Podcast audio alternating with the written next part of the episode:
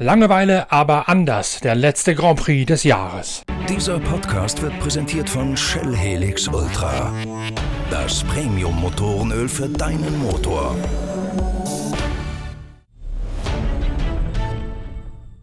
In Abu Dhabi findet die wunderlichste Saison der Formel 1 Geschichte ein wunderliches Ende. Nicht etwa die beiden Mercedes dominieren, wie das im Vorfeld zu erwarten gestanden hat, sondern Max Verstappen in seinem Red Bull Honda beim Abschiedsrennen der japanischen Traditionsmarke, die in ihrer japanischen Heimat als eine Art Ferrari des fernen Ostens verehrt wird, lässt Max Verstappen den Verfolgern nicht den Hauch einer Chance. Es gibt wie so oft in der Formel 1 eine Geschichte hinter der Geschichte und die entblättern wir gemeinsam in der großen Analyse des Grand Prix von Abu Dhabi. Wir sind wie üblich Inga Stracke, unsere Formel 1 Reporterin der Zeitschrift Pitwalk und ich Norbert Okenga. Die Formel 1 Saison mag vorbei sein, das Thema Formel 1 lässt uns aber trotzdem nicht los, auch nicht in der neuen Ausgabe unserer Zeitschrift Pitwalk, Heft Nummer 58. Das ist die ideale Lektüre, um den neuerlichen Lockdown mit hochwertigem Motorsport-Qualitätsjournalismus zu überbrücken. 180 Seiten Motorsport vom Feinsten haben wir da für euch aufbereitet in einer Ausgabe, die Grund zum Feiern gibt, denn es ist das das Heft zum zehnjährigen Jubiläum der Zeitschrift Pitwalk. Wem das Ganze zu suchen im Einzelhandel zu mühsam ist, der kann uns schnell eine E-Mail an shop@pitwalk.de schicken. Dann umgehen wir sämtliche Fairnisse vom neuerlichen Lockdown und schicken euch Heft 58 der Zeitschrift Pitwalk mit dem großen Titelthema Ach, wir passen Racing trotz Corona direkt nach Hause. Das Ganze für 9,80 Euro zum Ladenpreis plus Porto. Lohnt sich bestimmt, erst recht dann, wenn jetzt die zwangsweise besonders ruhigen Tage anbrechen, sich in unser unser Magazin in 180 Seiten Racers Finest zu vertiefen. Jetzt gehen wir aber in der Pitwalk Collection mit der nächsten Ausgabe des Pitcast zunächst noch einmal auf den Grand Prix von Abu Dhabi in allen Facetten ein.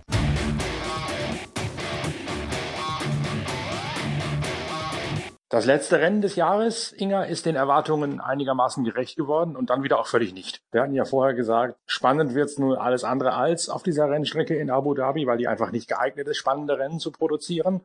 Da haben wir wieder mal alles richtig gewusst, wir beiden Experten. Allerdings haben wir völlig daneben gelegen, äh, wer denn da vorne eine Soloflucht fährt. Nicht etwa ein Mercedes, sondern Max Verstappen hat das Wochenende eigentlich dominiert. Trainingsbestzeit, Start gewonnen, dadurch keine Möglichkeit für einen der beiden Mercedes da vorne reinzugrätschen und Max Verstappen vielleicht irgendwie äh, mit einer alternativen Strategie oder sonst wie in einen Fehler zu zwingen oder zu überrumpeln. Und einmal in Führung ist dann Max Verstappen einfach weggefahren und das Ganze war dann die berühmte Formel Gähn. Ja, es hat sich schon einiges hier und da getan, aber ich glaube ganz ehrlich, die Formel 1 selbst ist auch einfach ein bisschen ausgelaugt. Das kann man verstehen nach dieser Saison und jetzt zum, ich weiß nicht wievielten Mal, drei Rennen nacheinander, die ganze Testerei, die Reiserei von Bahrain dann rüber nach Abu Dhabi und so weiter und so fort. Äh, ich glaube, vielleicht, wenn Lewis Hamilton topfit gewesen wäre, dann hätte der zum Filane wirklich nochmal alles aus sich rausgeholt. Auf der anderen Seite muss ich sagen, freut's mich für Walter Bottas, dass der sich da hat behaupten können, warum auch immer, äh, denn der Grund wird später in den Geschichtsbüchern nicht mehr so wirklich drinstehen. Und für Max Verstappen und Red Bull freut's mich. Und interessant war ja wirklich, was Toto Wolf gesagt hat äh, nach dem Wochenende, dass nämlich tatsächlich Red Bull nicht einholbar gewesen sein für sie dass sie auf diesem Kurs nicht rankommen konnten. Und das sagt er, das äh, macht ihm so ein bisschen Bedenken für nächstes Jahr, was uns vielleicht ein bisschen Vorfreude auf nächstes Jahr machen könnte. Nicht, dass ich was gegen Mercedes habe, aber so ein bisschen Spannung ist natürlich schon gut. Ja, und da zeigt sich natürlich, dass Red Bull und Mercedes in diesem Jahr einen anderen Entwicklungsfahrplan äh, gefahren haben. Es gibt ja, obwohl die Autos im nächsten Jahr so weiterverwendet werden müssen, und auch dieses Jahr die Entwicklung weitgehend eingeschränkt wurde, gab es ja immer noch Freiheitsgrade, was man machen durfte an neuen Teilen nachladen im Laufe des Jahres. Und da hat Mercedes in Spa aufgehört, kreativ zu sein und hat gesagt, das Auto ist jetzt so gut, wie es ist. Feierabend, wir konzentrieren uns darauf, die Rennen perfekt umzusetzen. Red Bull hat dagegen am vergangenen Wochenende, oder vielleicht war es bei Bahrain 1, oder zumindest von einem der beiden Bahrain Grand Prix, nochmal einen neuen Heckflügel gebracht, der nur auf einer einzigen Säule befestigt ist, hinten am, am Heck des Autos, der hat offensichtlich so viel Durchschlagskraft bewiesen, dass das Auto damit letztlich in Konsequenz besser, schneller beschleunigt hat als die alte Variante. Nun sind diese Heckflügel äh, durchaus komplexe Angelegenheiten. Da geht es nicht nur darum, wie es ganz früher mal war mit diesen Dingern, dass der Wind quasi sich verfängt in den großen Flächen des Heckflügels und das Auto mit dem Hinterteil auf den Boden drückt, mal platt gesagt, sondern diese Heckflügel hm. beeinflussen maßgeblich eine Unterdruckzone hinterm Auto, in der sich die Luft vom, äh, von der Karosserieüberströmung und von Unterboden nach oben kommend trifft.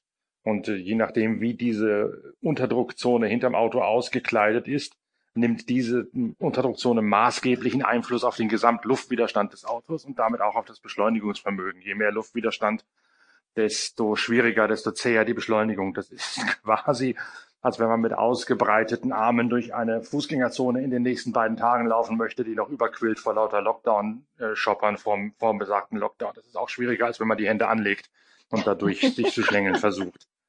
Und da hat offenbar das Red Bull jetzt. Das wiederum hängt davon ab, ähm, ob du in einem Urlaubsort bist, wo keine Urlauber sind und die ja. Fußgängerzone leer ist. ja, das ist richtig. Aber in einer normalen Also Urlaubsort, wo gesagt, wohl, wohl gesagt wohnst, nicht im Urlaub ja, ja. sein, darf man ja, ja Nein, darf man nicht.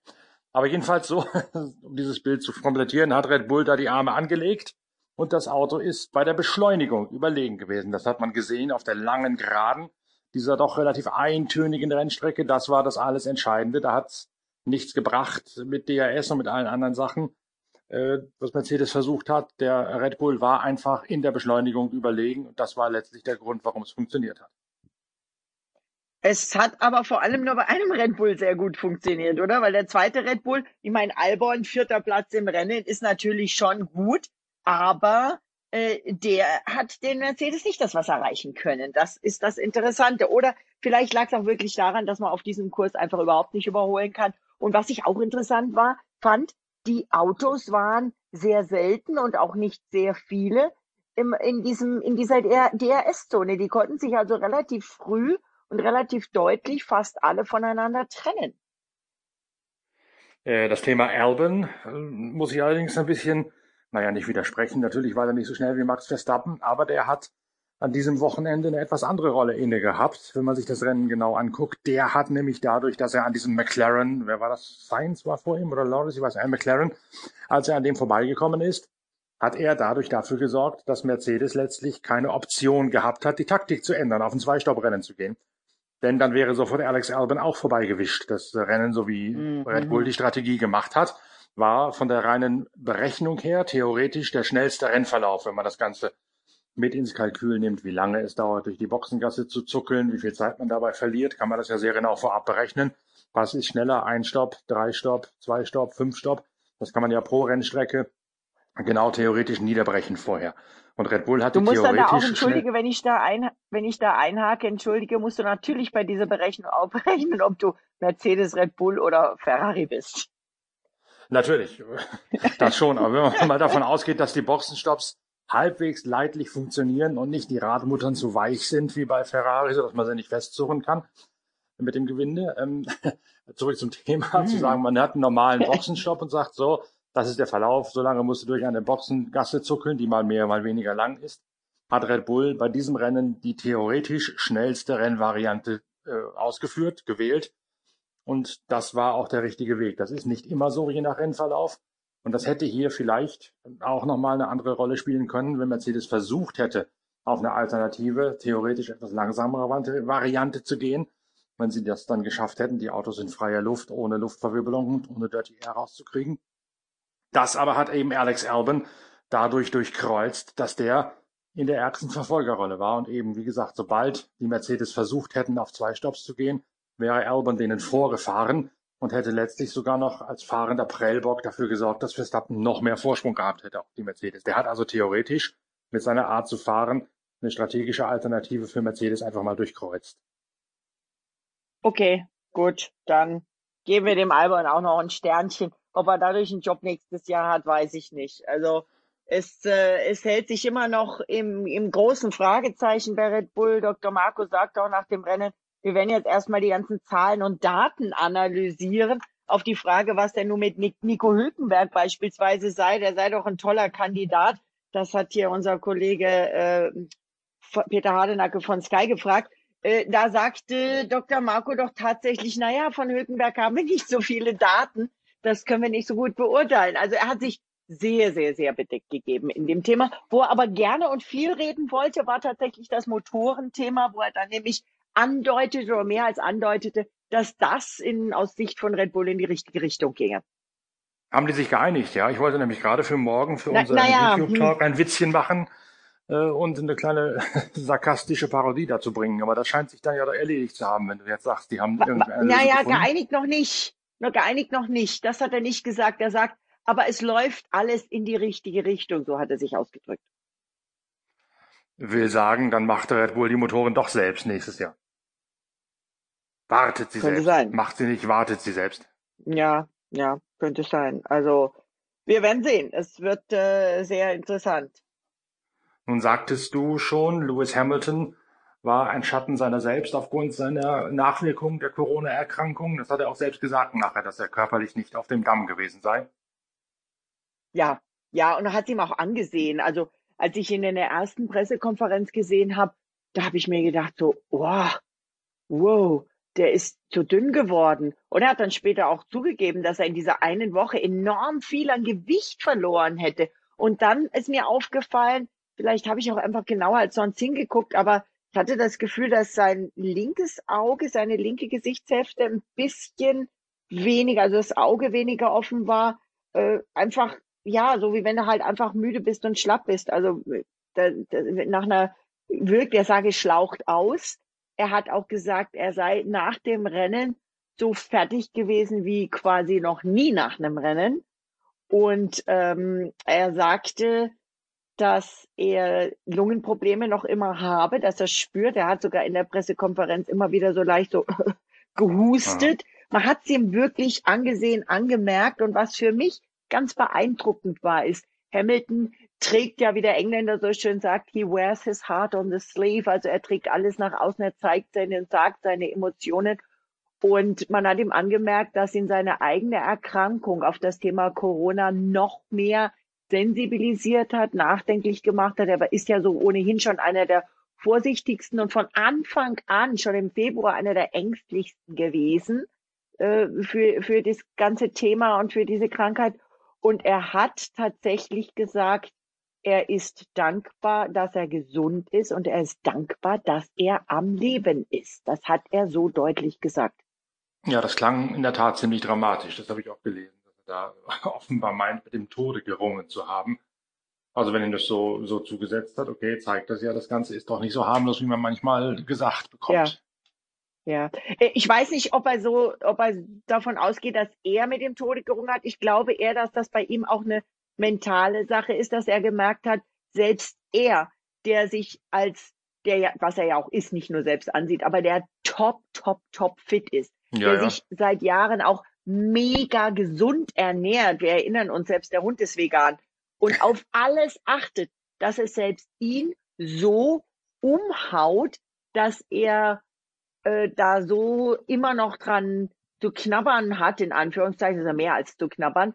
Und wenn wir auf der anderen Seite aber gucken, ein Sergio Perez und ein Lance Stroll, da hat man das nicht so mitgekriegt. Da hatte ich persönlich das Gefühl, dass sie keine Symptome hatten und auch relativ schnell wieder recht fit waren. Vielleicht haben sie es aber auch nur nicht so offensiv kommuniziert wie Lewis Hamilton. Der hat ja, also gut, der stand natürlich auch unter der Beobachtung der Pressekonferenzen, wo er vor sich hingekeucht hat. Er hat ja böse gesagt, er war ja schon, äh, kam ja offenbar direkt vom Krankenstand. Er hat ja den Schlafanzug noch angehabt, als er ins Fahrlager gekommen ist, offensichtlich. oh, bist du böse. Das war doch sein schicker Designeranzug mit passendem Cappy. Den Okay, kann er bei dachte, der das- nächsten Rapper-Vorstellung anziehen wieder. Ich dachte, das, dachte, das wäre noch von der Abschlussuntersuchung im Krankenhaus Bahrain Zentral oder irgendwie sowas. okay, okay, ich sag nichts. Also, ich dachte erst, da kommt ein Zebra. Ja, siehst du. Also sagen wir mal so, sowas trägt, nur auf Sirbani Island. ja, und sagen wir so, sowas trägt man in Ostfriesland halt nicht, was er da angehabt Also im tiefsten oder im höchsten Oberallgäu trägt man das auch nicht, kann ich dir bescheinigen. Doch vielleicht auf der Skipiste, wenn es denn mal wieder erlaubt ist, der eine oder andere. Aber da gab's ja dann auch so Entgleisungen wie äh, die Elo Freestyle Neon äh, Fraktion. Nein, also äh, Lewis Hamilton hat man es mehr angesehen. Ich habe jetzt gerade mal den Kalender zur Rate gezogen. Wie war das bei Lance Stroll beziehungsweise Sergio Perez? Ja, die hatten der, mehr Zeit dazwischen, äh, ne? Das meine ich. Die hatten eine Woche mehr, sich zu erholen, oder? Ja, wenn man jetzt auf den Kalender schaut, war Perez, der ist Silverstone 1 und Silverstone 2, Silverstone 2 hat er ausgesetzt. Wir erinnern uns, Hülkenberg fiel im ersten Rennen aus, konnte gar nicht das Rennen zu Ende fahren. Und äh, beim zweiten Rennen hatte Hülkenberg mehr Chancen. Also da äh, hat er definitiv mindestens eine Woche mehr Zeit gehabt. Aber ich weiß, Perez hat Videos geschickt, hat äh, Botschaften geschickt. Der, also für mich bewusst hat der keine Symptome gezeigt oder kommuniziert. Aber du hast recht, der stand auch nicht so unter Beobachtung. Und wie war es bei Stroll? Da kam ja auch Hülkenberg nochmal zum Einsatz. Der hatte auch ein bisschen mehr Zeit. Der begann hm. aber ja auch mit einem Durchfall, was irgendwie untypisch ist nach meiner Wahrnehmung. Am Nürburgring. Da, da nahm es irgendwie einen etwas wunderlichen Verlauf, dass er erst dachte, er hat Magen und Darm und dann wurde das Ganze von einem, von einem schief hängenden Verdauungstrakt mit unappetitlichen Nebenfolgen wurde das plötzlich zu Corona. Das hat also einen anderen Verlauf genommen als der, den man sonst kennt. Ja, vielleicht war er dadurch geschwächt, wer weiß das schon. Also das ist alles sehr. Auf jeden Fall hatte auch er mehr Zeit, bis es dann eben, dann kam Portimao, dann kam Imola. Also ja, der Hamilton hat natürlich schon Vollgas gegeben, da wieder ins Auto zu steigen. Und es haben sich viele gefragt, auch in, in Social Media. Ich hatte viele Twitter oder einige Twitter-Anfragen, die gefragt haben, ob das denn so sinnvoll ist, dass der so schnell wieder einsteigt. Aber das ist eben Hamilton. Er sagte dann auch in der Pressekonferenz, er würde auch fahren, wenn ihm ein Arm runterhängen würde oder so ähnlich hat das formuliert. Also er würde quasi auch einarmig fahren. Ja, da muss man auch sagen, diese Anfragen äh, über Social Media und die Kommentare über Social Media, die kannst du auch weitgehend in die Pfanne klopfen, muss ich sagen. Denn äh, natürlich sind das Sportler, die denken anders als Keyboard Warrior auf Social Media und die denken auch anders als Journalisten und auch anders als ihre Fahrzeugingenieure. Deswegen ist das, glaube ich, ein bisschen vermessen da zu sagen, tut das Not, dass Hamilton so schnell wieder fahren wollte. Als Sportler wollte er das und als Sportler ist es sein gutes Recht, genau das zu machen, wenn er es für sich selbst verantworten kann und wenn die Ärzte ihm das grüne Licht geben. Da braucht der, glaube ich, tatsächlich keinen Rat von außerhalb von, von mhm. Twitter und sonstigen Keyboard Warriors. Und das sollte man denen schon tunlich selbst überlassen. Ja, und vor allen Dingen, gerade weil es, ich glaube, wenn es nicht das Finale gewesen wäre, hätte er vielleicht sich noch mehr, doch mehr Zeit gelassen. Aber gerade weil es das Finale war, du willst nicht in die, in die Winterpause, wenn sie noch so kurz ist, gehen. Oh, mit dem, mit als letztes, so wie Herr Grosjean, der wird das ewig bedauern, als letztes Rennen eben äh, ein Vorfall oder in dem Fall einfach ein Ausfall bei Hamilton. Der wollte mit dem Hoch die Saison beenden. Das ist mental extrem wichtig und wir haben ja schon oft drüber gesprochen. Da ist der Lukas auch wieder perfekter Ansprechpartner, natürlich auch der Timo im, im YouTube. Ähm, dieses Mentale spielt ja bei den Piloten eine extremst wichtige Rolle. Und Hamilton wollte einfach wieder ins Auto steigen. Was ich hochinteressant war, fand, war, dass der George Russell wohl offensichtlich winzigste Parameter an diesem Auto verändert hat, irgendwie, wie ja, auch immer. Ja, ja, Offensichtlich sind diese Autos wirklich Diven, wo ähm, ein bisschen an der Software ähm, mit dem Keyboard verändert. Auf einmal nachhaltig einiges verändert. Und das fand ich extremst interessant. Louis sagt, es ein Auto sei durch dieses einmal Aussetzen es fühle sich so komplett anders an. Mhm. Und das ja, ist ja. nicht der Louis, der ausgesetzt hat, sondern das Auto, das von jemand anders gefahren wurde. Da bin ich mir ja, sicher. Das, das äh, glaube ich sofort. Das äh, führt mich zu einem Gespräch, was ich mal, ich weiß gar nicht, ob wir schon mal drüber gesprochen haben, morgens um 5 Uhr in einer Lounge am Nürburgring beim 24-Stunden-Rennen mit Mark Webber geführt habe, der ja lange bei Porsche LMP1 gefahren ja. ist, Autos sich geteilt hat mit, ich weiß gar nicht, wer in dessen Auto mit drin saß, ich kriege das immer durcheinander das waren ja zwei Dreierbesatzungen. Jedenfalls war Mark Webber in einem der Autos, ich glaube mit Timo Bernhard war er in einem Auto drin. Und äh, wir trafen uns zufälligerweise morgens um fünf in dieser Lounge, ganz alleine, kein Mensch war da. Und wir sprachen so, wie gefällt's dir hier beim 24-Stunden-Rennen Nürburgring? Ich sagte der Webber, naja, es geht so. Alles ein bisschen langatmig und langweilig, Strecke gut, Veranstaltung, naja. Und dann redeten wir privat miteinander über das Thema Faszination Langstrecke und äh, Marathon-Rallye-Sport und Marathon, äh, Langstrecken, Grundstreckensport, diese ganzen Geschichten. Ja, natürlich, dieser Porsche 919, das war ein super Auto, das war eine tolle Zeit, Le Mans und so weiter. Aber es ist nicht vergleichbar mit der Formel 1, weil du in der Formel 1 dermaßen viel tatsächlich spitz auf Knopf arbeitest, mit dem Auto, mit den Ingenieuren, ganz für dich alleine, das Auto abstimmst, so dass es dir genau passt. Und du versuchst, den eigenen Teamkollegen zu schlagen, du versuchst dir ein Auto hinzustellen, das absolut perfekt ist in der Zeit des Reifenkrieges, wo Weber ja groß geworden ist, noch mehr als heutzutage ja. natürlich. Und ja. sagte, das ist die Faszination Formel 1. Jede Kleinigkeit, die du veränderst, die merkst du sofort. Und die wirkt auch noch lange, lange nach an diesen Autos und du musst da wieder hin und her drehen und die ganzen Geschichten. Und das hast du eben im Langstreckensport, wo du den Auto mit drei Fahrern teilst, nicht. Und das ist natürlich genau das, was du da gerade reflektiert hast, zu sagen, wenn George Russell eine Kleinigkeit, mehr Bremsbalance nach links vorne gedreht haben möchte, dann ist das so. Und wenn das dann nicht wieder ganz zurückgeschraubt wird auf 100 Prozent das letzte Millibar Bremsdruck, dann merkt Hamilton das mit seiner Sensibilität gerade auf der Bremse natürlich nochmal extrem. Also das kann ich mir sehr gut vorstellen, dass da die kleinste Kleinigkeit einen Unterschied darstellt. Das ist von außen, klingt das immer so ein bisschen, naja, die fahren da schnell in der Gegend rum. In der Formel 1 ist das ganz extrem. Das sind kleinste Kleinigkeiten.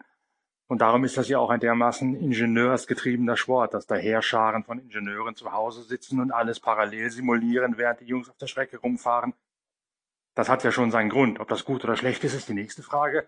Aber es ist halt momentan mal so. Und das kann ich mir durchaus vorstellen, dass Hamilton da gesagt hat, das ist eigentlich so nicht mehr mein Auto, was ich da, äh, was ich da plötzlich vorfinde. Das ist hoch, ich finde das mega spannend, weil das eben auch A wiederum seine Klasse als Fahrer, als Feinfühliger äh, enorm wieder rausstreicht, weil äh, von Russell bei Williams hat man das so nicht gehört, wo Jack Aitken gefahren ist, wobei Jack Aitken vielleicht nicht so viel verändert hat.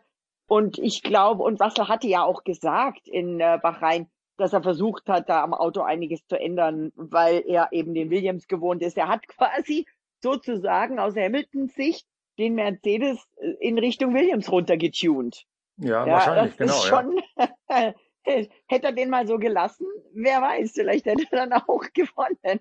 Wer weiß. Ja, möglicherweise Nein, hat er das Auto tatsächlich verschlimmbessert. Das kann durchaus sein, ja. Ich finde das e-, extremst interessant und das ist ja für mich unheimlich faszinierend, wie, wie, wie die Nuancen letztendlich so viel ausmachen können wie aber auf der anderen Seite ein Valtteri Bottas ein Rennen fahren kann mit einem Laptop großen Ferrari Flügelstück im Autounterboden eingeklemmt und äh, das auch noch geht, ja. Also da ist das, das ja, mir fehlen die Worte. äh, Bottas, apropos, Bottas hat es noch versucht mit einer anderen Flügeleinstellung. Die haben den Frontflügel während des Rennens steiler gedreht an Bottas Auto, um ein Untersteuern wegzukriegen wenn der näher rankommt an Max Verstappen. Aber da hat sich dann auch wieder erwiesen, dass diese Luftverwirbelungen, diese Nachlaufströmungen, Dirty Air genannt, gerade auf der Rennstrecke von Abu Dhabi, ganz offensichtlich einem vernünftigen Rennen sehr stark im Wege stehen. Die sind natürlich autoabhängig. Die sind auch abhängig von dem, was ich gerade gesagt habe, dieser Unterdruckzone hinterm Heckflügel. Die beeinflussen auch maßgeblich diese Nachlaufströmung des Autos. Die war eine andere als bei den vorherigen Einsätzen von Red Bull mit dem neuen Heckflügel. Und da hat man halt versucht, gegenzuarbeiten, um die Vorderreifen zu entlasten und die, das Auto stabiler zu halten in der Nachlaufströmung, hat aber auch nicht funktioniert. War auch nochmal eine Offensive von Mercedes, die letztlich Schuss in den Ofen gewesen ist, um das Rennen wieder an der Spitze spannender zu machen.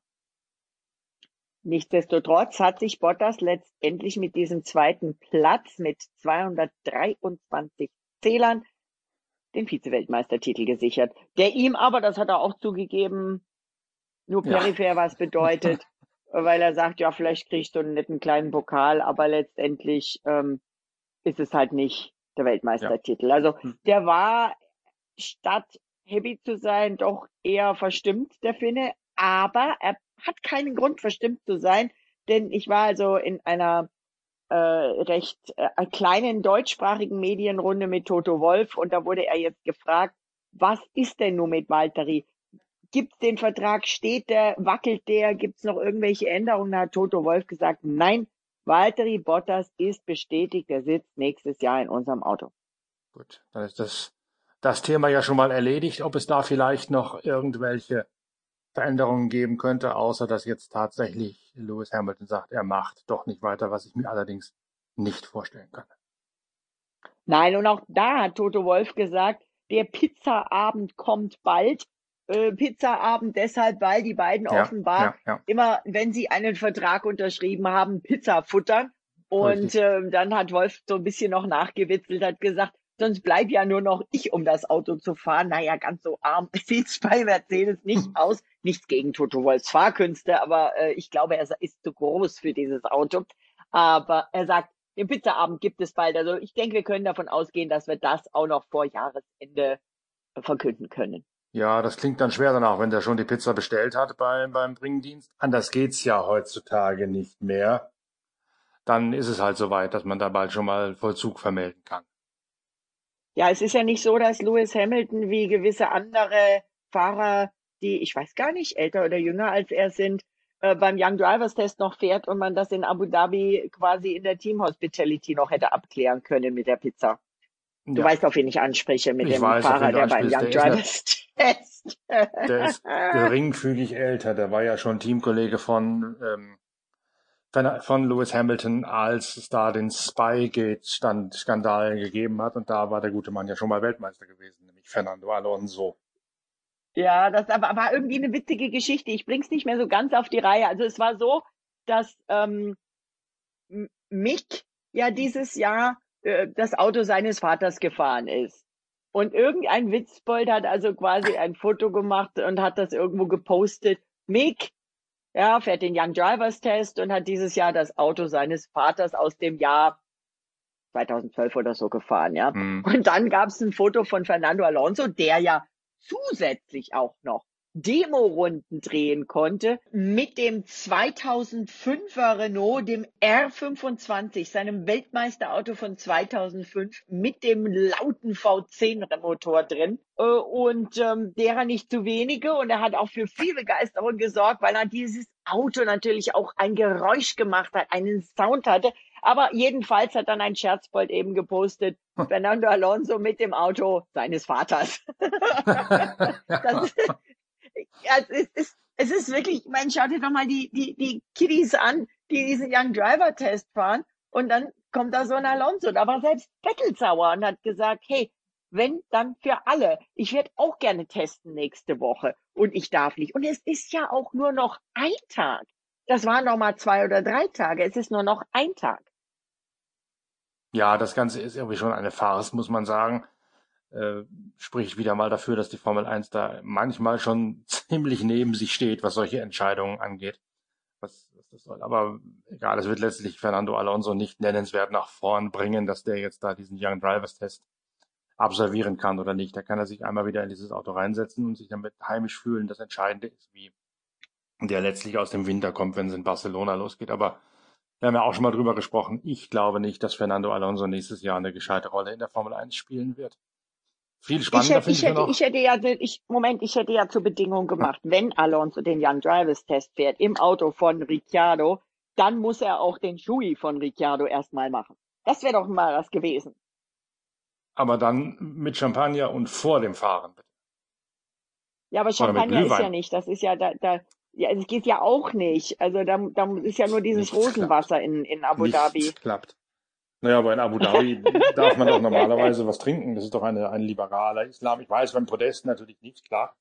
Ja, aber ja, wenn man das eben, in der Hospitality, ne, Hospitality löst, ja, da kann man da schon mal einen Glühwein reinkippen.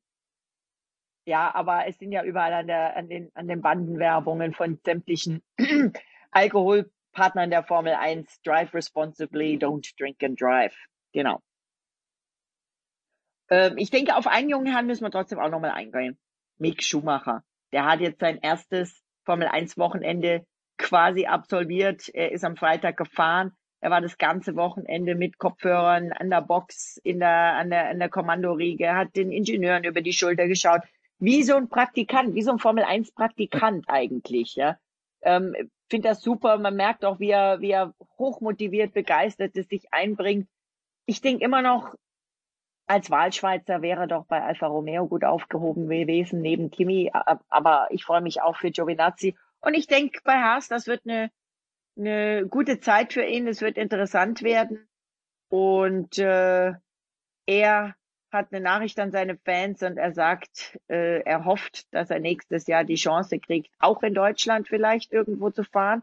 Das sieht nach dem Kalender im Moment nicht so aus, ja. aber zumindest, dass die Fans an die Rennen kommen können und ihm live zuschauen können. Hat denn das gereicht, was der da gezeigt hat? Denn ich habe die Abstände, die waren ja doch vier Sekunden. Das war ja schon, schon ein gewaltiges, was sie ihm da eingeschenkt haben. Er war zwar schneller als sein Teamkollege, ja, aber vier Sekunden auf die Spitze, das hätte ich dann doch nicht dermaßen dick erwartet. Ja, aber äh, du musst ja überlegen, in welchem Auto er sitzt. Der Haas.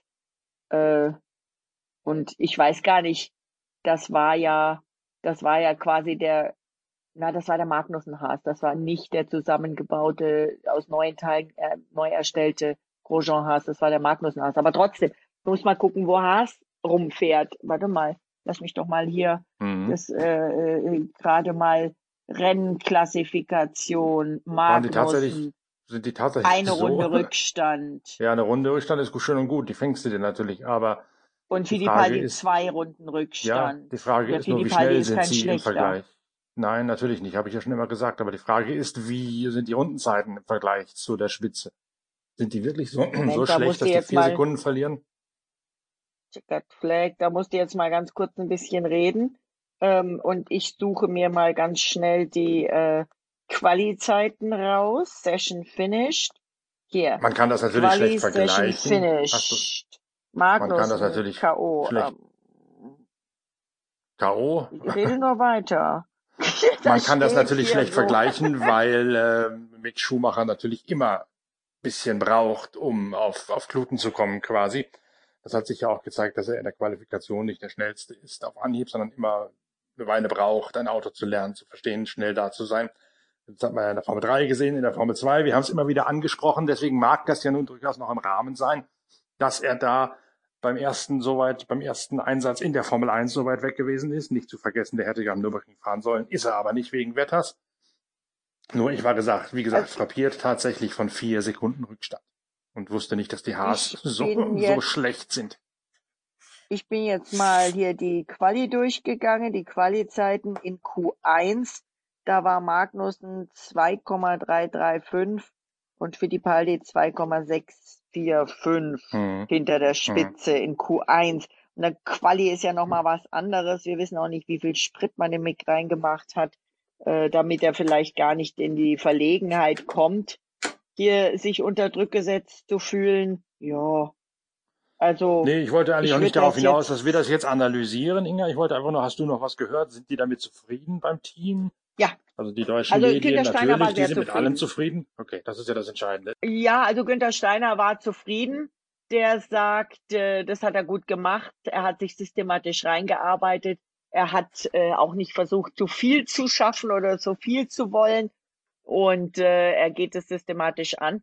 Und das ist doch ein großes Lob von Günther Steiner, finde ich weil er vielleicht damit auch wirklich berücksichtigt, was du gerade gesagt hast. Ich, ich habe mir, bei mir hat es gerade so, so ein Gedankenblitz. Vielleicht ist der Mick tatsächlich so in, so wie der Louis, so hochsensibel auf ein Auto und braucht eben dafür eben eine Weile, um das Auto dann so A hinzukriegen, was in der Formel 2 jetzt nicht so möglich war, wie in der Formel 1 es sein wird, aber B sich drauf einzustellen äh, und um es dann eben richtig zu haben, anstatt rein und gleich mal irgendwie alles rausholen und dann diese Parameter nicht mehr hinzukriegen.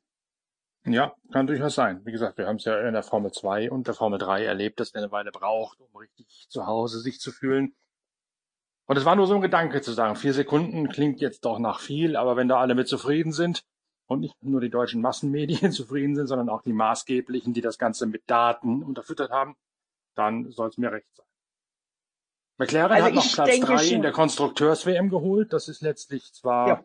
auch nur ein Trostpflaster, aber für die McLaren-Truppe mit Andreas Seidel als Neuteamchef natürlich nochmal ein versöhnlicher Abschied. Definitiv. Natürlich hat Sebastian Vettel da so ein bisschen ähm, schmerzhaft hingeguckt, weil er sich ja schon gewünscht hätte, dass sein künftiger Arbeitgeber dann Aston Martin, jetzt noch BWT Racing Point, äh, auf Platz drei kommt. Aber das war eng.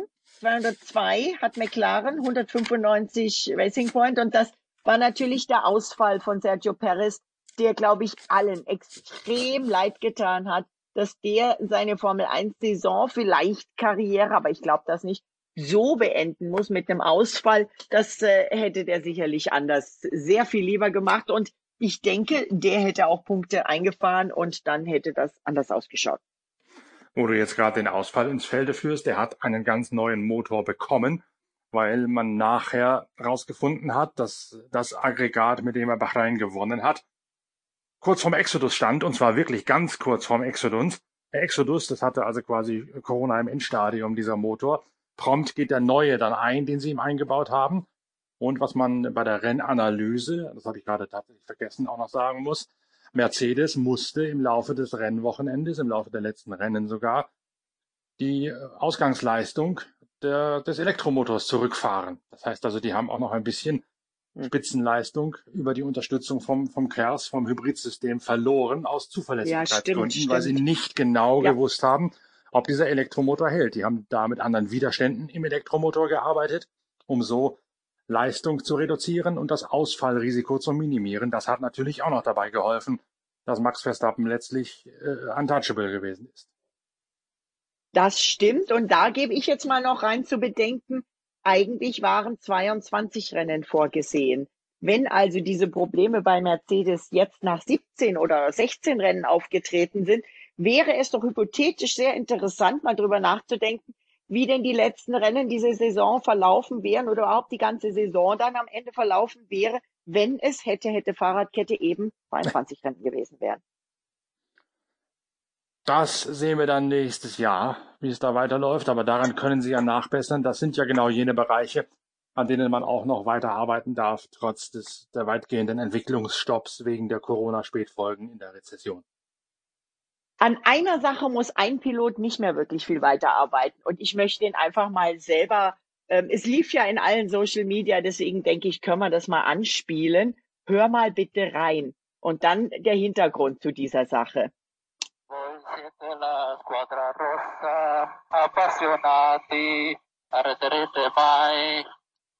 La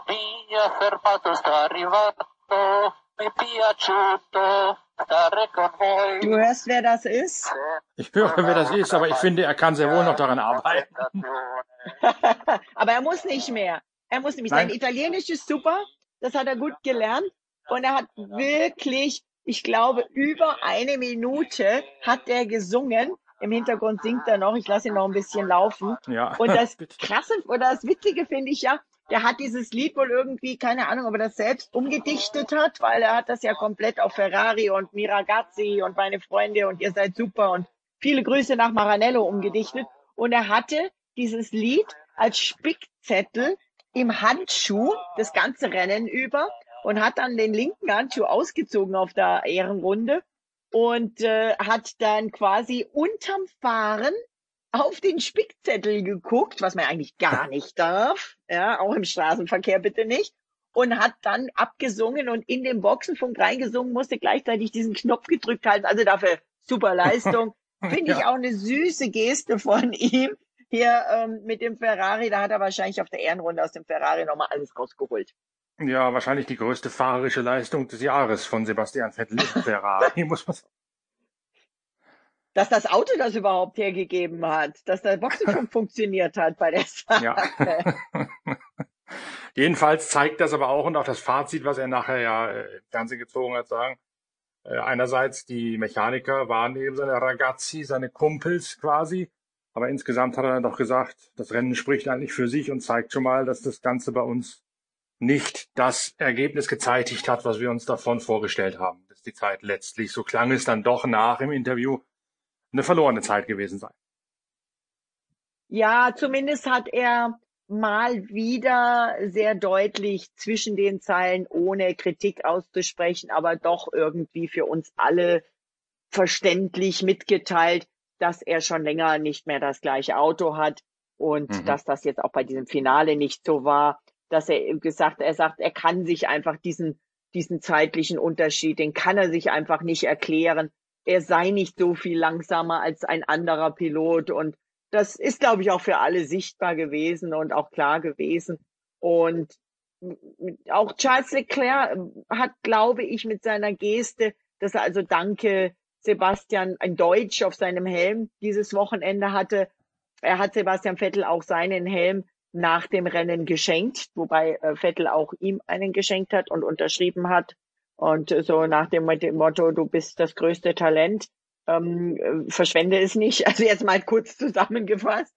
Ähm, vielleicht, äh, ja, vielleicht wollte er ihm damit auch mitteilen, bleibe nicht bei Ferrari, wenn ein anderer kommt, der als Nummer eins vor dir eingesetzt wird. Wer weiß das schon. Also äh, ich glaube, mit den Jungs ist es für Sebastian Vettel ein persönlicher Abschied. Die haben ja auch an der Box Spalier gestanden, als er zum letzten Rennen äh, auf die Starterstellung rausgefahren ist aus der Box. Und es gibt aber auch den einen oder anderen im Team, glaube ich, den er künftig wahrscheinlich einfach kurz angebunden, aber freundlich grüßen wird. Ja. Und damit endet dann eine komische Formel 1-Saison. Wir werden uns am Dienstag noch einmal zusammenkabeln, hoffe ich. Ich muss das noch mit den Kollegen absprechen, ob die da alle Zeit haben. Ich weiß, Timo ist schon wieder irgendwo am Testen, solange das noch geht, trotz Lockdowns. Aber ich würde natürlich schon ganz gerne auch das Finale noch einmal aus Sicht der beiden Experten mit Lukas Luhr und mit Timo Rumpfkeil analysieren, auseinanderdröseln. Und dann vielleicht machen wir irgendwann noch mal eine Runde über unser ganz komisches persönliches Corona-Jahr und wann bei uns, mhm. was alles schiefgelaufen ist, können wir uns ja für den Dezember nochmal als so eine Art Silvester-Special vornehmen. Ob das Sinn ergibt. Absolut. Nach dem, nach dem Böller, nach dem Böllerabschießen ja auch zumindest in Bayern ähm, nicht mehr ähm, erlaubt ist oder zumindest ja, ist es geboten. Das ist, also ähm, ja, da können wir ja unsere eigenen. Nein, aber weil du sagst testen, das ist total krass, ja. Früher oder normalerweise denkt man bei Testen an Testen, also Autos, die auf der Strecke fahren. Aber seit diesem Jahr oder immer mehr, wenn du sagst testen, denke ich gleich, Timo muss so einen Corona-Test. das hat sich komplett gewandelt, der Gedankengang hier in der Art und Weise. Und ähm, mein guter Kumpel, der Will Ponissi, der ähm, in der Presseabteilung von Alfa Romeo ist, der hat geschrieben, dass dieses Team alleine 7000 Covid-Tests durchgeführt hat in dieser Saison. Äh, zwischen, das ist jetzt auch nochmal wohl gemerkt, zwischen Juli und jetzt. Ja.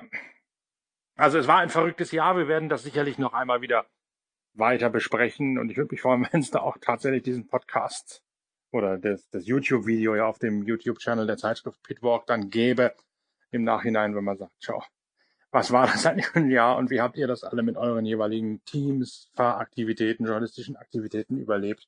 könnte ja auch nochmal das ein oder andere lustige Episödchen bei rauskommen. Aber jetzt planen wir zunächst einmal für Dienstag mit dem nächsten Expertentalk zum Abu Dhabi Grand Prix auf dem YouTube-Channel der Zeitschrift Pitwalk. Ich freue mich drauf, ich bin dabei und vielleicht ziehe ich auch meine Weihnachtsmütze auf schon. Sehr schön.